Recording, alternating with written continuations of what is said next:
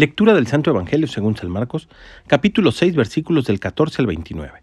En aquel tiempo, como la fama de Jesús se había extendido tanto, llegó a oídos del rey Herodes el rumor de que Juan el Bautista había resucitado y sus poderes actuaban en Jesús.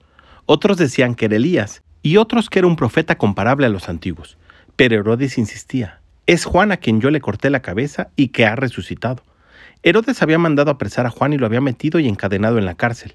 Herodes se había casado con Herodías, esposa de su hermano Filipo, y Juan le decía, no te está permitido tener por mujer a la esposa de tu hermano, por eso Herodes lo mandó encarcelar. Herodías sentía por ello gran rencor contra Juan y quería quitarle la vida, pero no sabía cómo, porque Herodes miraba con respeto a Juan, pues sabía que era un hombre recto y santo y lo tenía custodiado.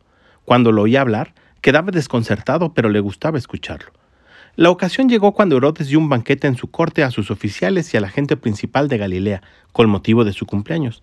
La hija de Herodías bailó durante la fiesta y su baile le gustó mucho a Herodes y a sus invitados.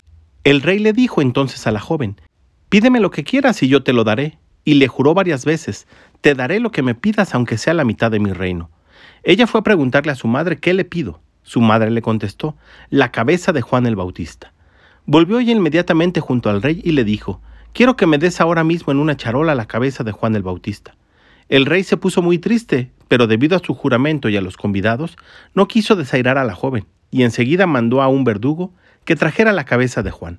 El verdugo fue, lo decapitó en la cárcel, trajo la cabeza en una charola, se le entregó a la joven y ella se le entregó a su madre. Al enterarse de esto, los discípulos de Juan fueron a recoger el cadáver y lo sepultaron. Palabra del Señor.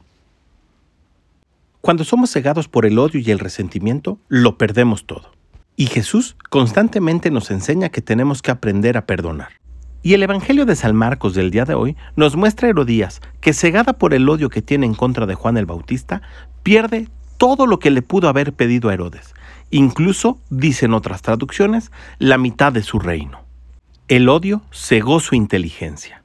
No dejemos que a nosotros nos suceda igual. Pidámosle al Espíritu Santo que nos conceda la gracia de saber perdonar, que siembre en nuestro corazón el deseo de reconciliarnos, sabiendo que si Jesús es capaz de perdonar lo peor que podamos hacer, nosotros con su ayuda también podemos perdonar cualquier error a nuestro hermano. Que tengas un gran día y que Dios te bendiga.